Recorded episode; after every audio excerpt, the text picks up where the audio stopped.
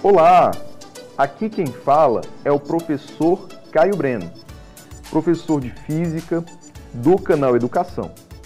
E estamos em mais uma aula pelo podcast do canal Educação. A temática dessa aula é leis de Newton, em especial a primeira lei, ou também chamada lei da inércia. As leis de Newton, elas são importantíssimas para a dinâmica e então para descrever o movimento dos corpos e explicar como estes podem alterar o seu estado de movimento.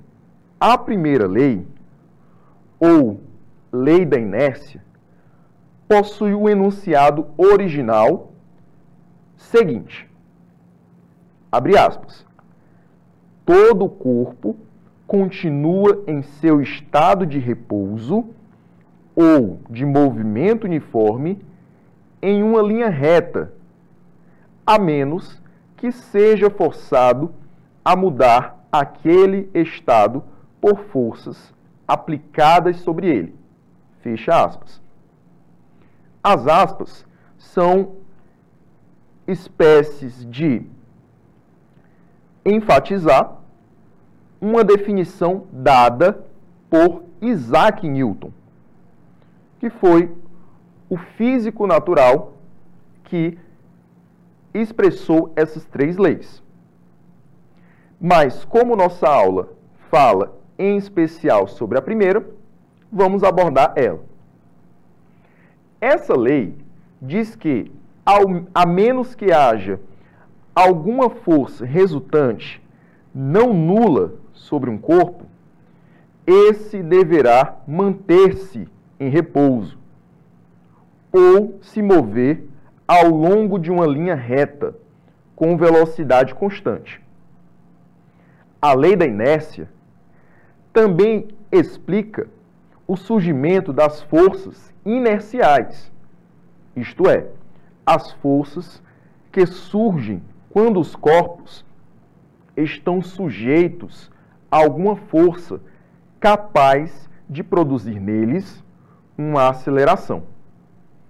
Por exemplo, ao pisar no acelerador do carro, um motorista pode sentir-se comprimido em seu banco, como se houvesse uma força puxando-o para trás. Na verdade, o que ele sente é a expressão de sua inércia, ou seja, a tendência do seu corpo tem de permanecer parado ou em velocidade constante. Além disso, quanto maior a massa de um corpo, maior será a sua inércia.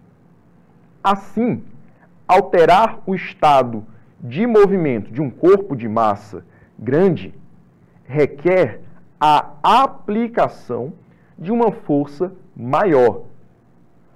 Corpos de massa pequena têm seu estado de movimento alterado facilmente com a aplicação de forças menos intensas. A lei de Newton é pouco intuitiva.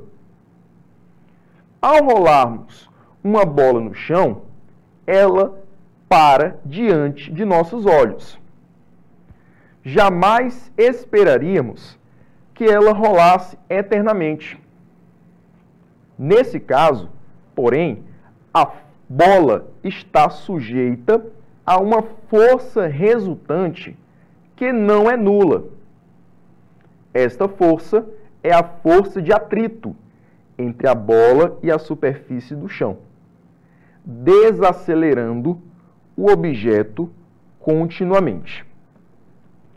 Então, vale ressaltar que a lei da inércia, ou primeira lei de Newton, só existe em situações que são desprezadas as forças externas, tendo então uma situação de equilíbrio.